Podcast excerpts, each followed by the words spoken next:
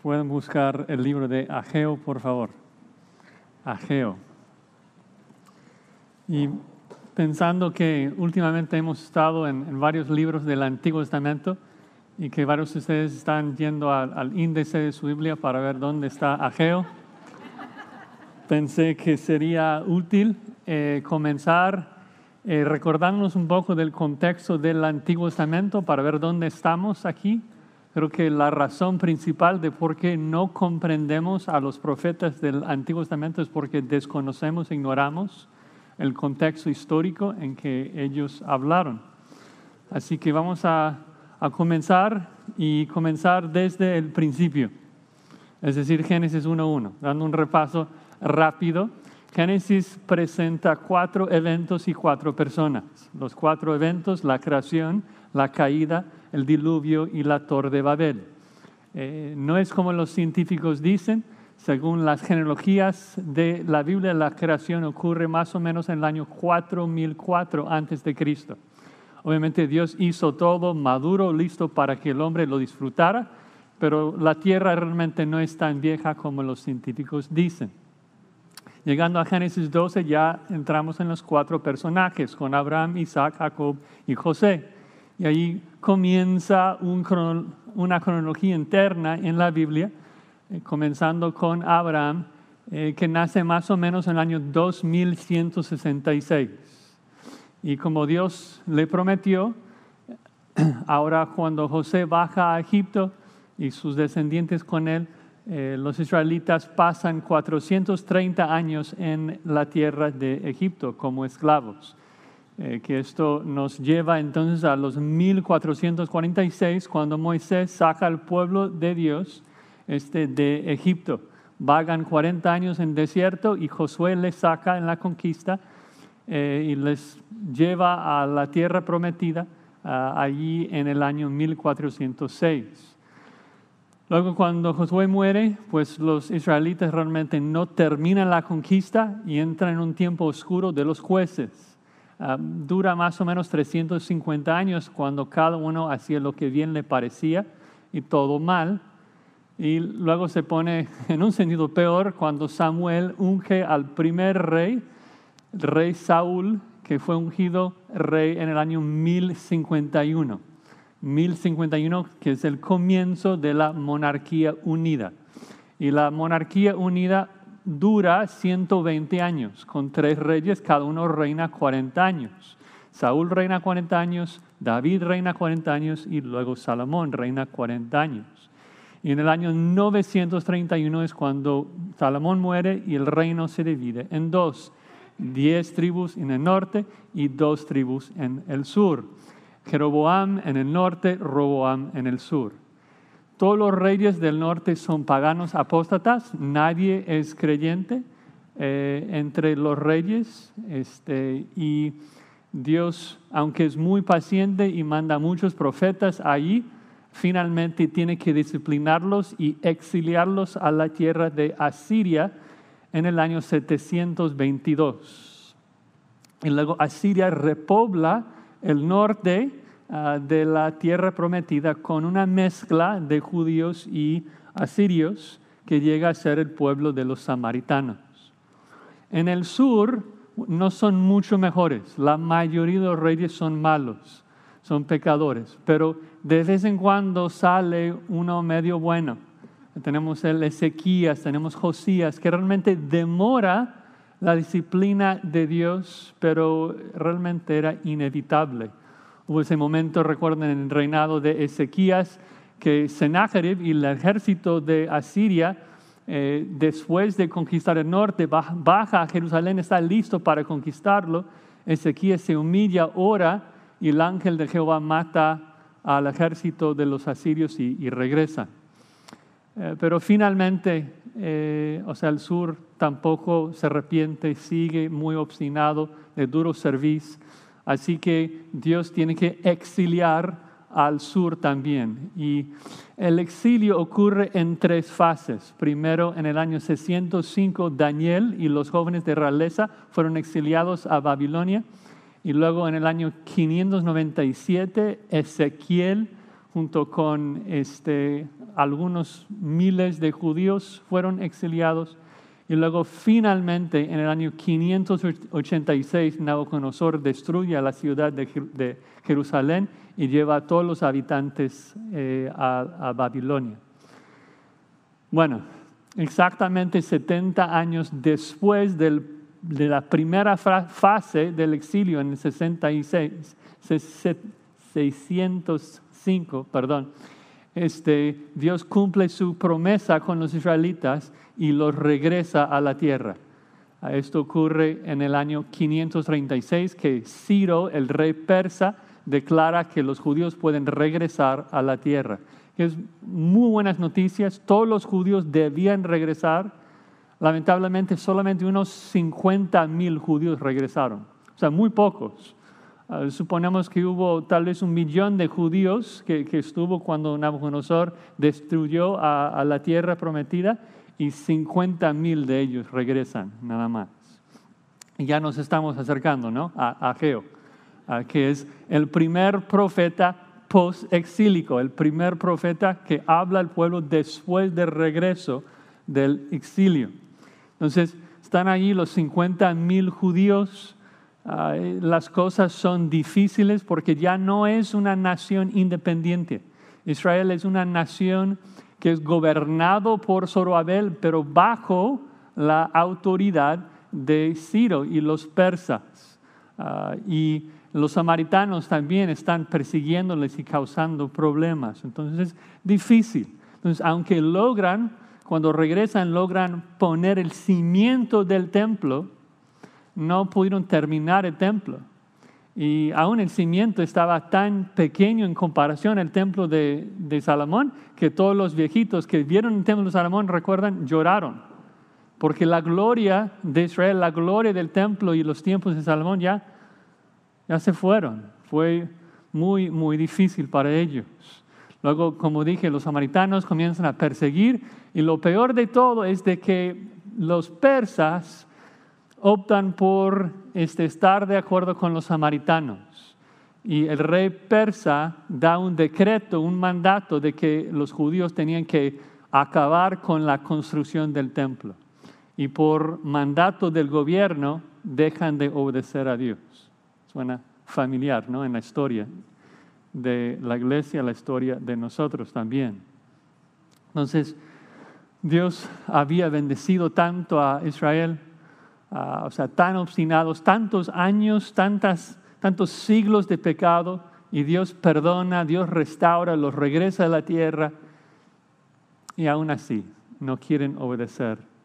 Y realmente fue exactamente como Moisés predicó, de que después de recibir la bendición de Dios siempre tenemos la tendencia de ser qué, de olvidarnos de Dios.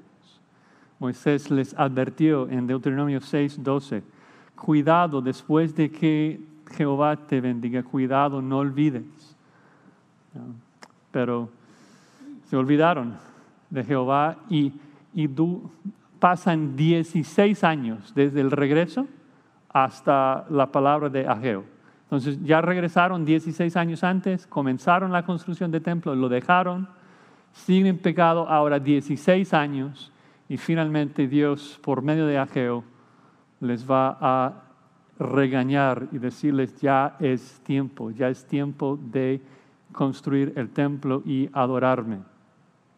La adoración es esencial, no podemos poner pretextos, no, no hay excusas. Tenemos que obedecer a Dios. Entonces,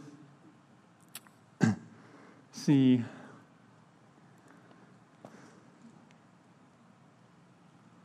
me perdí. Perdón, las luces son muy diferentes acá. difícil ver. Em, bueno, vamos a, vamos a leer los primeros versículos entonces para tratar de ver aquí el mensaje que Dios quiere para, para nosotros. Vamos a leer los primeros siete versículos de Ageo capítulo 1. Ageo capítulo 1, versículos del 1 al 7. Dice, en el año segundo del rey Darío, en el mes sexto, en el primer día del mes, vino palabra de Jehová por medio del profeta Ageo a Zorobabel, hijo de Salatiel, gobernador de Judá, y a Josué, hijo de Josadac, sumo sacerdote, diciendo, Así ha hablado Jehová de los ejércitos, ejércitos diciendo, Este pueblo dice, no ha llegado aún el tiempo, el tiempo de que la casa de Jehová sea reedificada. Entonces vino palabra de Jehová por medio del profeta Ageo diciendo, ¿Es para vosotros tiempo, para vosotros, de habitar en vuestras casas artesonadas y esta casa está desierta? Pues así ha dicho Jehová de los ejércitos, meditad bien sobre vuestros caminos.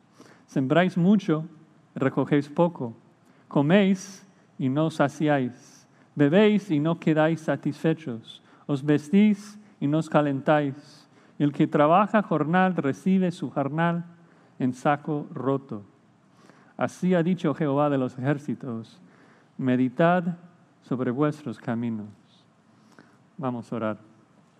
Señor, te imploramos en esta noche que tu Espíritu Santo ilumine nuestras mentes y nos haga entender esta palabra que tienes para nosotros en esta noche y que nos transforme, Señor, que nos ayudes a adorarte en toda tu gloria, en todas tus perfecciones y que tu Espíritu nos transforme a, la imagen perfecta de Cristo Jesús. en su nombre que oramos. Amén. Creo que este mensaje de Ageo es tan aplicable para nosotros porque somos tan similares a los israelitas, ¿no? que tenemos esa misma tendencia de, ser bendecido por Dios y luego olvidarnos. ¿no? Ah, y el contexto obviamente es diferente, pero el principio va a ser idéntico. Nosotros no, estamos dentro del antiguo pacto, ah, no tenemos que adorar a Dios dentro de un templo físico. Ah, Dios no nos disciplina eh, en la misma manera que disciplinaba a su nación, la nación de Israel. Dios no promete bendecirnos con prosperidad eh, física, material cuando obedecemos. No, no nos dice que nos va a quitar el dinero y quitar la lluvia si desobedecemos. Pero sí, así era su pacto con, Israel. Y lo mismo pasa a nosotros, simplemente la disciplina eh, toma un, sabor, un color diferente.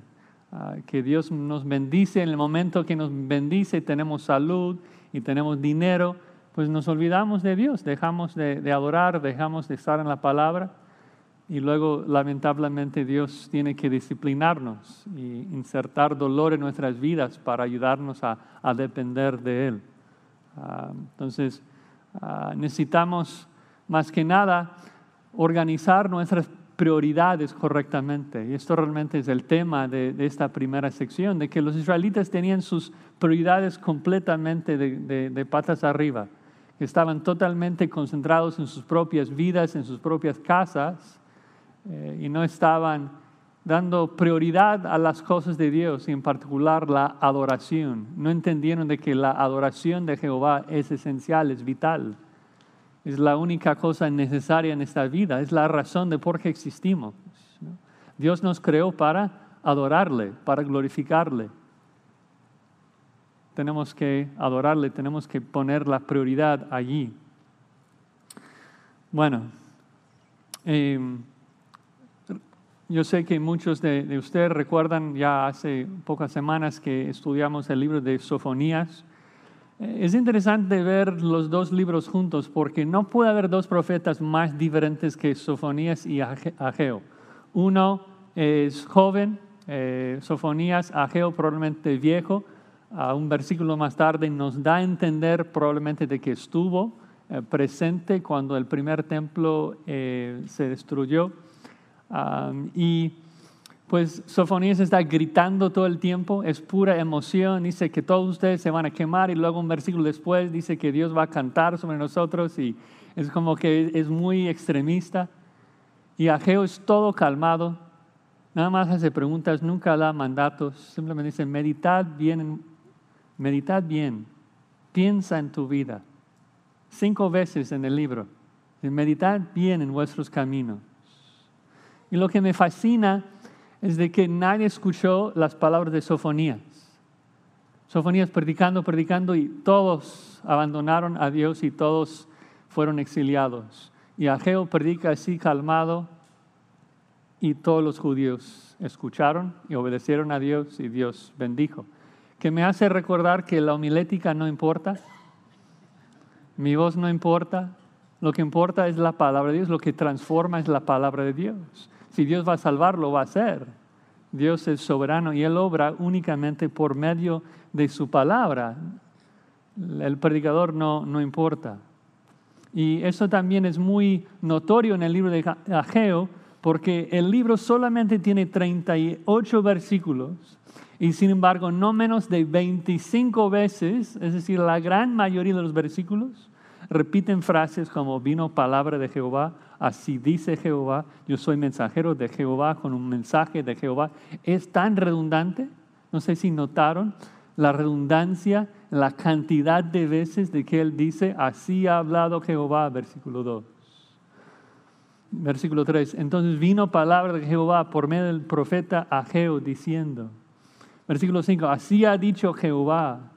Versículo 7. Así ha dicho Jehová. Porque Ageo entiende bien. ¿Dónde está el poder de la transformación? Está en la palabra de Dios. Entonces, Ageo nos está exhortando acá exhortando de que debemos priorizar la adoración y nos exhorta a considerar tres realidades, tres realidades que nos ayudan a siempre priorizar la adoración. Primero nos exhorta a considerar la palabra de Dios. Segundo, nos exhorta a considerar la prioridad de Dios. Y finalmente, la disciplina de Dios. Considera la palabra de Dios, la prioridad de Dios y la disciplina de Dios si tuviéramos una teología diferente, este sería un excelente momento, comenzando un estudio de Ageo, de manipularlos a, dar más ofrendas, ¿no? Ah, de que ustedes que viven en sus casas lujosas, con este, así un techo muy lindo, aire acondicionado y aquí sufriendo en la iglesia, tienen que dar más dinero. O sea, es el momento que normalmente los pastores predican el libro de Ageo, cuando eh, están comenzando un proyecto de remodelación. Eh, pero la verdad es que el libro no tiene nada que ver con eso, tiene que ver con la adoración. La adoración. Y uno se da cuenta de esto cuando entiende el antiguo pacto, porque era imposible para el judío adorar a Jehová sin el templo. El templo era parte esencial de la adoración. No puedes obedecer la Torah sin el templo, porque el templo te manda hacer sacrificios. El templo te manda obedecer las fiestas, hacer muchas cosas relacionadas al templo. No pudo haber expiación sin el templo. Entonces, el punto, si lo aplicamos a nuestros tiempos, es eso de que la adoración es esencial. No podemos pasar un año, ni mucho menos 16 años, sin adorar a Dios. Adorar a Dios es algo que tenemos que hacer todos los días. Entonces, primer punto de Ageo es que debemos considerar la palabra de Dios, que es quien nos instruye en cuanto a cómo adorarle. Ven allí en el versículo 1 Primero dice de que esta profecía ocurre en el año segundo del rey Darío. Esto no es Darío el Medo ah, del libro de Daniel, eso es un Darío posterior, Darío Istaspes. Y su segundo año nos sitúa, nos coloca en el año 520, exactamente 16 años después del regreso. Ahora dice de que pasa en el mes sexto, en el primer día del mes, nuestro calendario corre unos tres meses más tarde que el de ellos.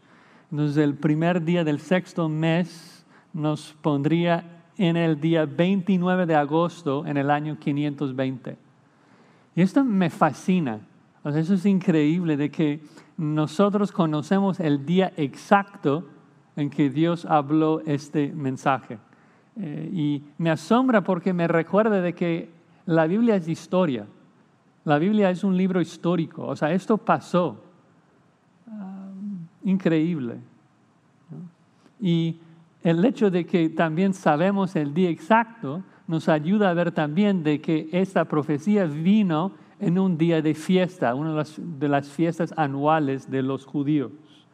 Y creo que esto es intencional. De hecho, el nombre Ageo en hebreo significa fiesta. Y sería un momento muy estratégico para hablar a la nación porque todos ellos debían estar precisamente en el lugar del templo. Todos debían estar reunidos, seguramente todos los justos, todos los temerosos de Dios hubieran estado ya reunidos allí para celebrar la fiesta y Ageo ahora puede hablarles. Y lo que llama la atención aún más eh, cuando comparamos este profeta de Ageo con todos los demás profetas de la Biblia, eh, del Antiguo Testamento, es de que Ageo es el primer profeta en todo el Antiguo Testamento que coloca su profecía con el reinado de un rey gentil. Siempre, o sea, ustedes se acuerdan, ¿no? Siempre que lees los profetas, siempre colocan sus profecías en el año tal del rey Josías, en los días del rey Ezequías, en, los días de un rey de Judá. Y esto en un sentido como que nos, nos, ah, nos llama la atención, de que ahora estamos en el tiempo de los gentiles, como Cristo lo llama en, en Lucas 21. Israel no tiene rey. El rey sobre Israel en este momento es un rey persa. Y esto es impactante. Luego dice, vino la palabra de Jehová por medio de Ageo. Y me encanta esa forma de decirlo. Ah, como mencioné, creo que Ageo está enfatizando, hace hincapié en el hecho de que él simplemente es un vocero, él es portavoz, es un mensajero de Dios. Pero este mensaje es un mensaje de Jehová. Ageo es simplemente un heraldo. Y su mensaje está dirigido, dice, a Zorobabel, hijo de Salaltiel, gobernador de Judá, y a Josué, hijo de Josadac, eh, los dos líderes ah, de la nación. Ah, comenzando aquí hasta los tiempos de Jesucristo, hubo un líder religioso, un líder cívico, por decirlo así. Tienes el gobernador y luego el sumo sacerdote. Primero Zorobabel, quien es el gobernador, que nuevamente es, es como doloroso para un judío leer esto, porque esto es, Zorobabel es el heredero de David.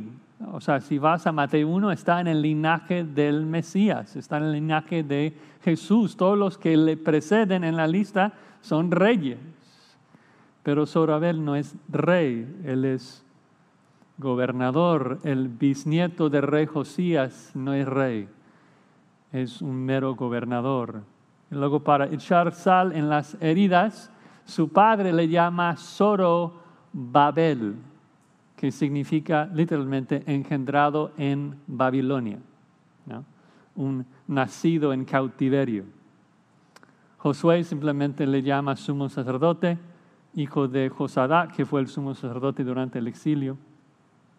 Y entonces, interesante de que todo el pueblo de Dios en un sentido está ah, en, culpabilidad por desobedecer y por no construir el templo, pero Dios culpa en particular a los dos líderes. Ah, de que no guiaban al pueblo en la obediencia. Bueno, la primera frase allí del versículo 2, así dice Jehová de los ejércitos. Que nos recuerda otra vez quién está hablando. Este es Yahweh de los ejércitos celestiales. Viene con total autoridad, un mensaje que hay que obedecer. Cuando Dios habla, nosotros tapamos la boca y escuchamos y obedecemos. 14 eh, veces en este pequeño libro eh, vemos esa frase, ese título, Jehová de los ejércitos. Y esto es el, primer paso entonces, la primera realidad que nos ayuda a poner nuestra prioridad en donde debe de estar. Si, si debemos adorar a Dios, el primer paso es escuchar la palabra de Dios, es meditar y considerar lo que Dios dice. Obviamente Dios no nos va a hablar en voz alta como está haciendo aquí. Eh, Dios ya nos ha dicho todo lo que quiere decirnos. Hebreos 1.2. Este Dios nos ha hablado por medio de su Hijo Jesucristo. Ah, todo lo que necesitamos para la vida y la piedad, según de Pedro 1.3, ya nos ha sido dado por medio de las promesas que Él nos escribió en la Biblia. Entonces, tenemos que escuchar la palabra de Dios, la, transformación, la, la, reforma interna de nuestros corazones comienza con esto, con la única herramienta que transforma, la única herramienta que Dios usa para santificarnos, la palabra de Dios. Un día que no lees la Biblia es un día perdido, Que, que no, no aprovecha para nada porque la Biblia es lo único que te va a transformar a la imagen de Cristo. ¿no? Me dices que tu, día no, no fue muy bueno. ¿Leíste tu Biblia?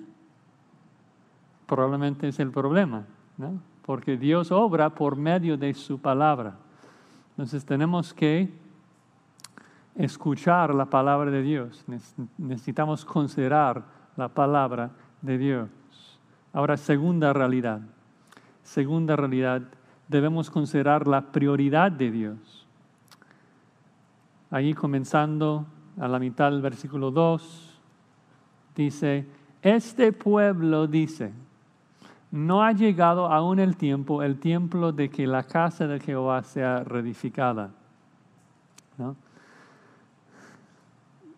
Jehová dice, este pueblo dice, que nuevamente es una exhortación un tono de, corrección. Dios no dice mi remanente, mi pueblo, sino este pueblo. Este pueblo dice. Ah, y luego cita lo que su pueblo está diciendo. Este pueblo dice, no ha llegado aún el tiempo. Y interesante, la primera implicación que veo aquí es recordarme que Dios sabe lo que estoy diciendo. Dios sabe lo que estoy pensando. David en el Salmo 139, antes que la palabra esté en mi boca, Dios lo sabe. Cuando nosotros nos quejamos, Dios lo sabe, Dios lo escucha. Entonces, hay que pensar en esto. Bueno, ¿cuál fue el pecado de los israelitas? De que sus prioridades estaban mal. Están diciendo, no ha llegado aún el tiempo de reedificar la casa. Están levantando pretextos, levantando excusas, eh, que no es, no es tiempo todavía. Es decir, que, que reconocen de que deben de construir el templo. No dicen, ah, nunca vamos a reedificar el templo.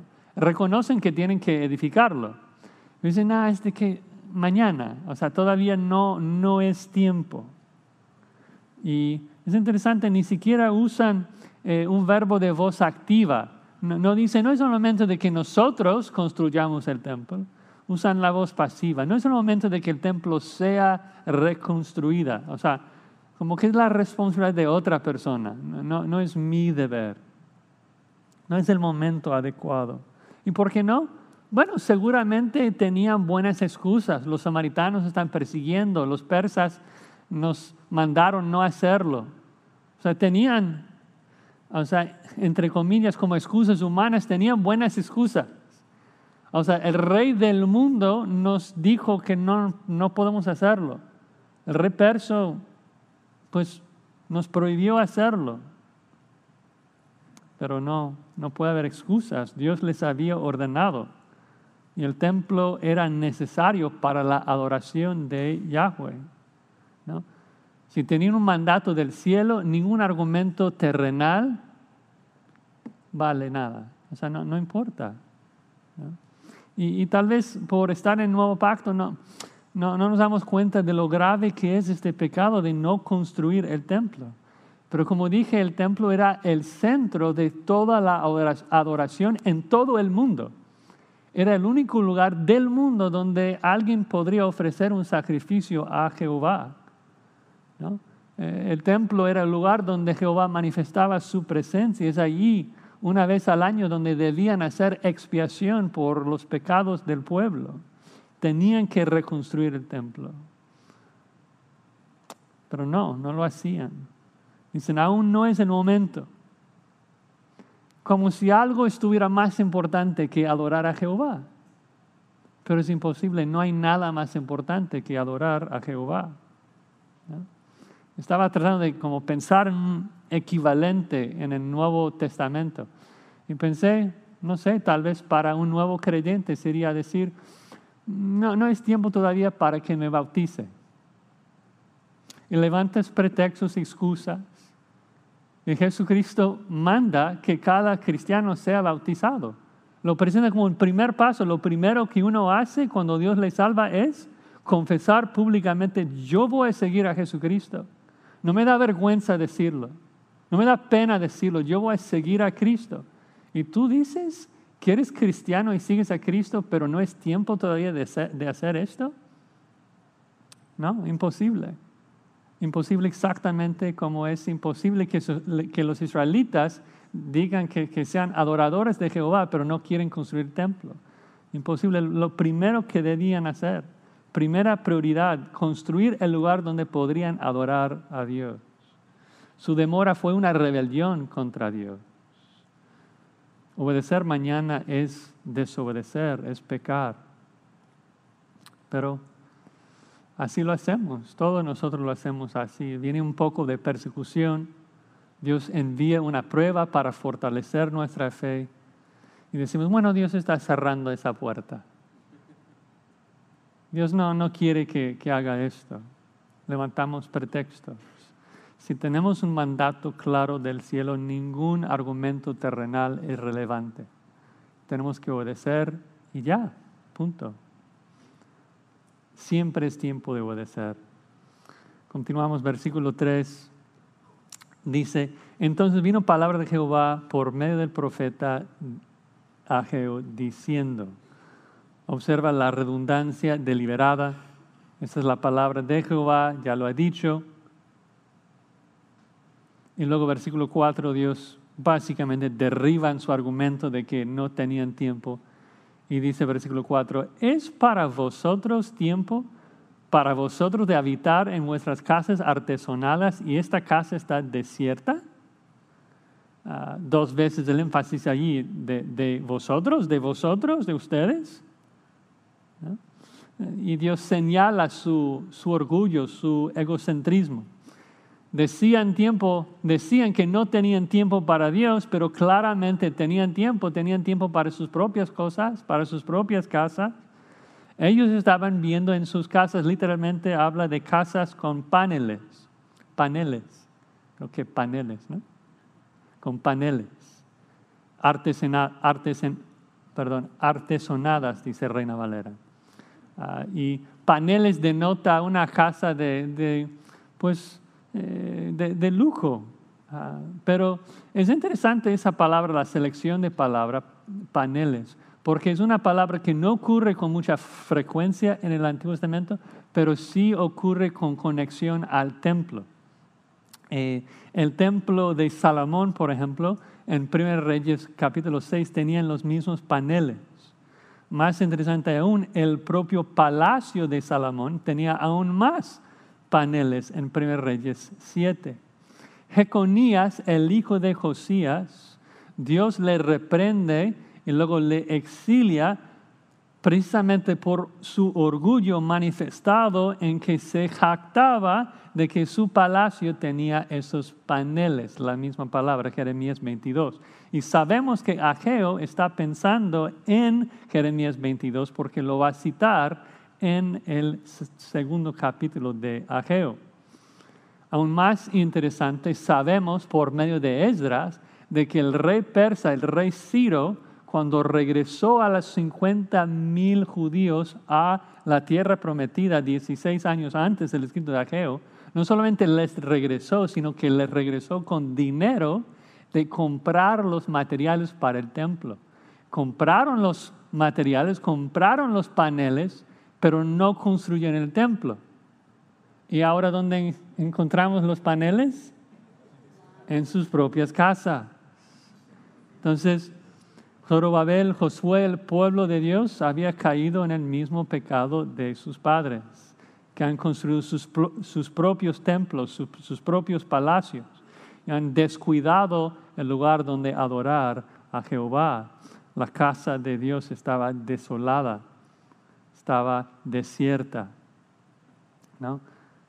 Ellos tomaron el tiempo y el dinero del Señor y lo invirtieron en su propia felicidad, su propia comodidad.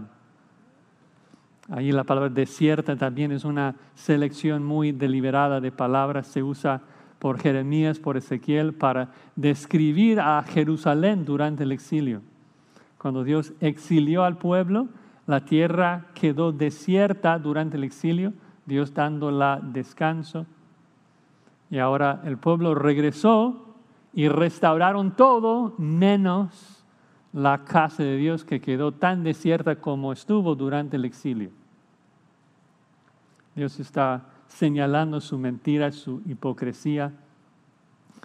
Claro que tenían tiempo, tenían tiempos para ellos mismos, tenían tiempo para sus trabajos, para sus hogares, solamente no tenían tiempo para adorar a Dios.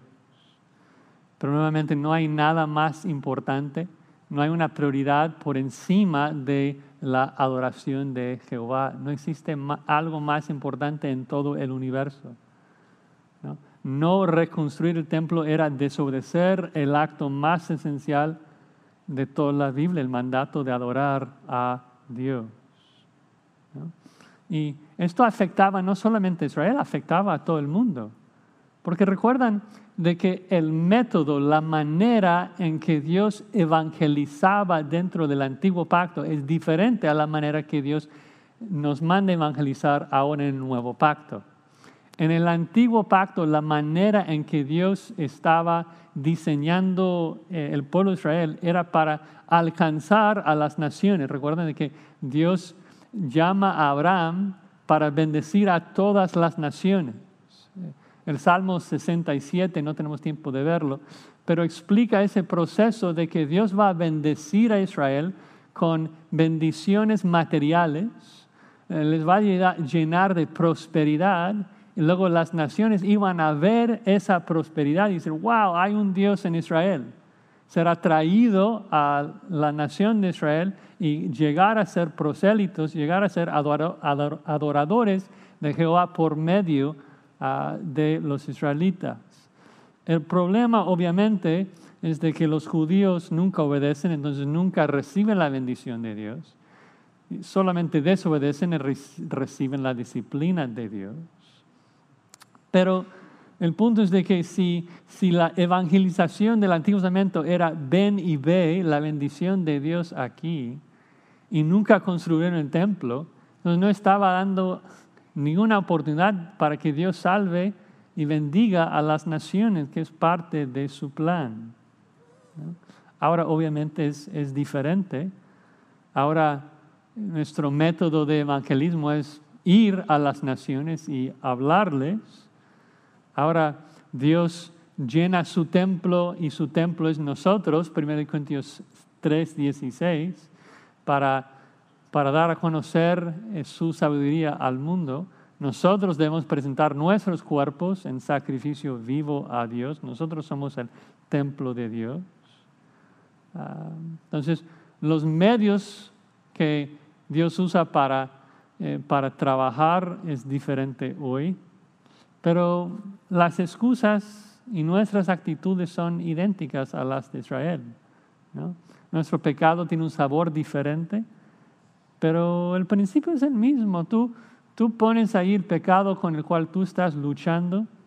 Tú, tú pones ahí el pecado que, que tú estás escogiendo, donde tu prioridad es al revés, que, que prefieres pecar en vez de obedecer, que pues no es aún el momento de hablarle a mi vecino de, Cristo, ¿no? No es el momento aún, como dije, de ser bautizado, ¿no?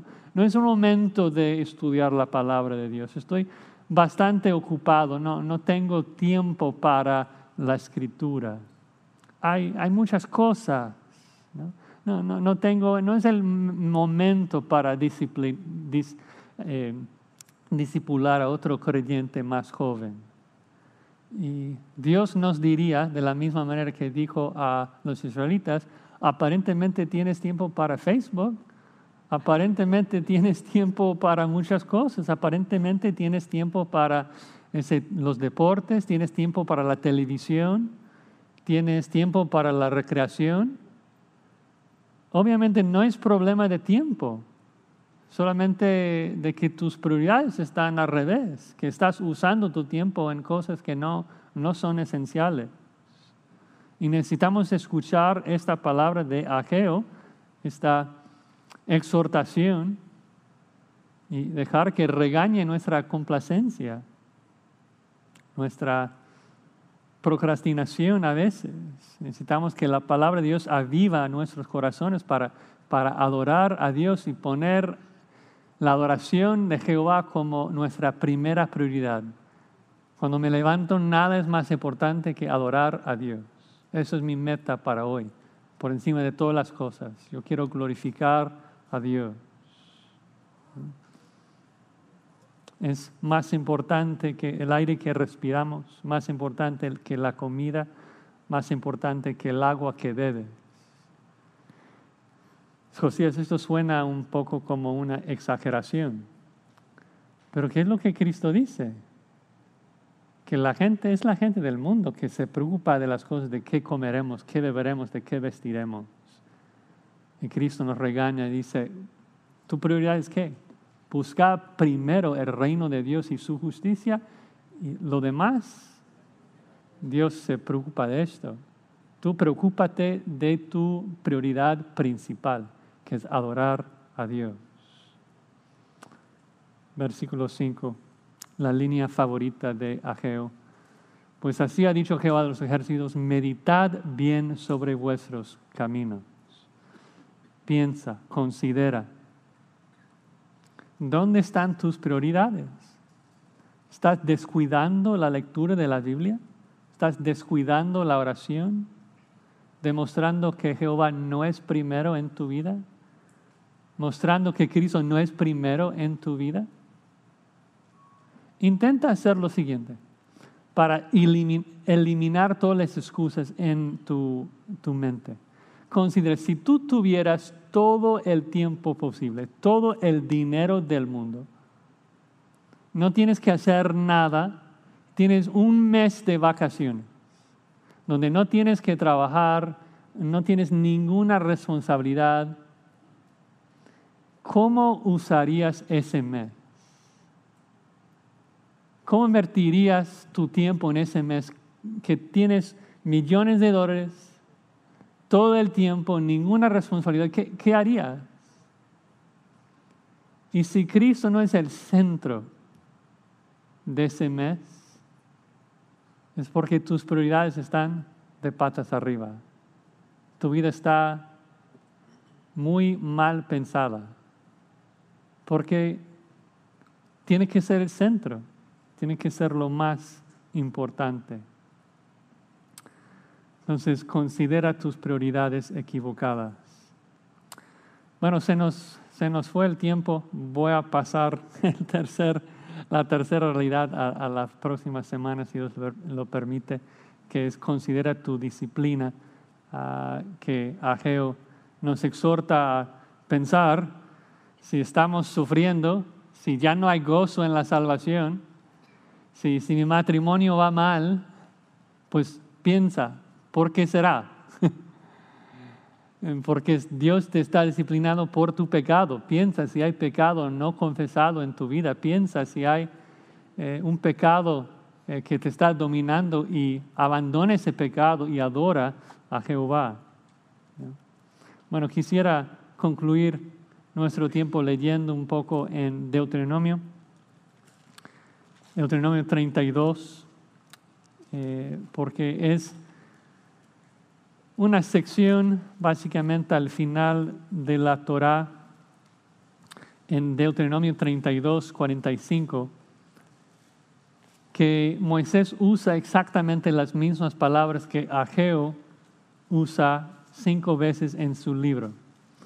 Eh, esa frase que ya leímos dos veces, meditad bien en vuestros caminos, aunque la Reina Valera lo traduce de manera diferente, es la misma frase en hebreo. Deuteronomio 32, 45 y Ageo 1.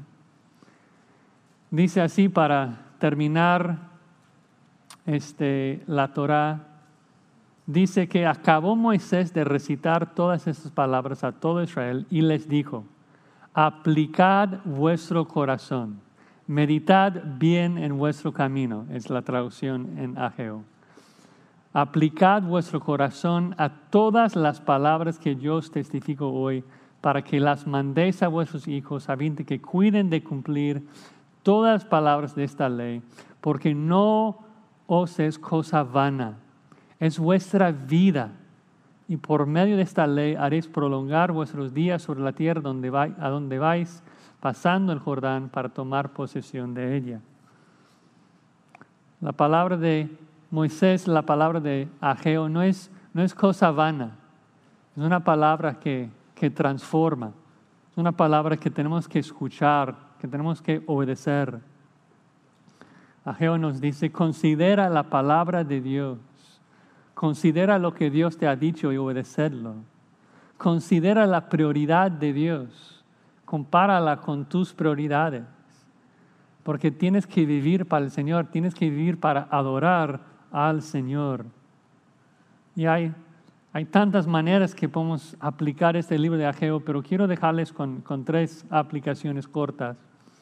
Quizás lo, lo, más impactante, importante para nuestros tiempos en el Nuevo Testamento es simplemente recordar de que no puedes adorar a Dios en nuestros días sin Jesucristo. Así como el templo era necesario en el antiguo pacto, Jesús es necesario en nuestros tiempos. Siempre ha sido necesario. Eh, pero si, si no crees en Jesucristo, si no crees en su cruz, su resurrección, no puedes adorar, no tienes acceso a Dios. Es solamente por medio de Él que podamos adorar a Dios. Y segundo, no puedes adorar a Dios hoy y descuidar la edificación de su templo actual, que es la iglesia. Pablo llama a la iglesia, 1 Corintios 3, 16, el templo de Dios. Entonces tenemos que ocuparnos en el servicio de los santos, que es parte de nuestra adoración. Luego, por último, en Romanos 12, Pablo llama a nuestros cuerpos el templo de Dios, ¿sí? que el Espíritu Santo mora en nosotros. Entonces, si no adoramos a Dios con nuestros cuerpos, no habrá, bendición. Y en Romanos 12, cuando Pablo nos está hablando de nuestra adoración, dice de que somos transformados por medio de la renovación de nuestras mentes. Y creo que esta es, es la clave, de que tenemos que batallar por orar y por pensar, y ahí es la base, ahí es el comienzo de la verdadera adoración.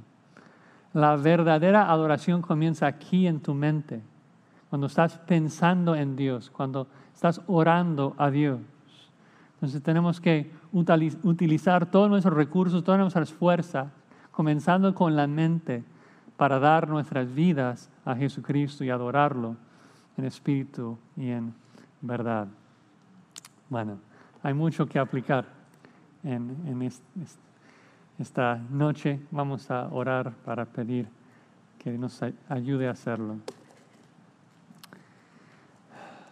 Padre Santo, meditamos un poco en, nuestras vidas, nos damos cuenta de que así como los israelitas, nuestras prioridades están totalmente al revés a veces. Pensamos primero en nosotros y no en ti. Pensamos en nuestras necesidades físicas y descuidamos lo que es esencial, descuidamos lo más importante, que es adorarte. Ayúdanos a, a meditar bien en nuestras vidas y ver cómo podamos poner una nueva estructura en, en, nuestros días para poner la prioridad donde debe de estar, ocupando nuestras mentes en la adoración de nuestro Señor y Salvador Jesucristo. pensando cómo usar nuestros recursos, cómo usar nuestros cuerpos, cómo usar nuestro tiempo para adorarte. Tú eres digno de toda nuestra adoración. Pedimos que nos ayudes para la gloria de Cristo. Amén.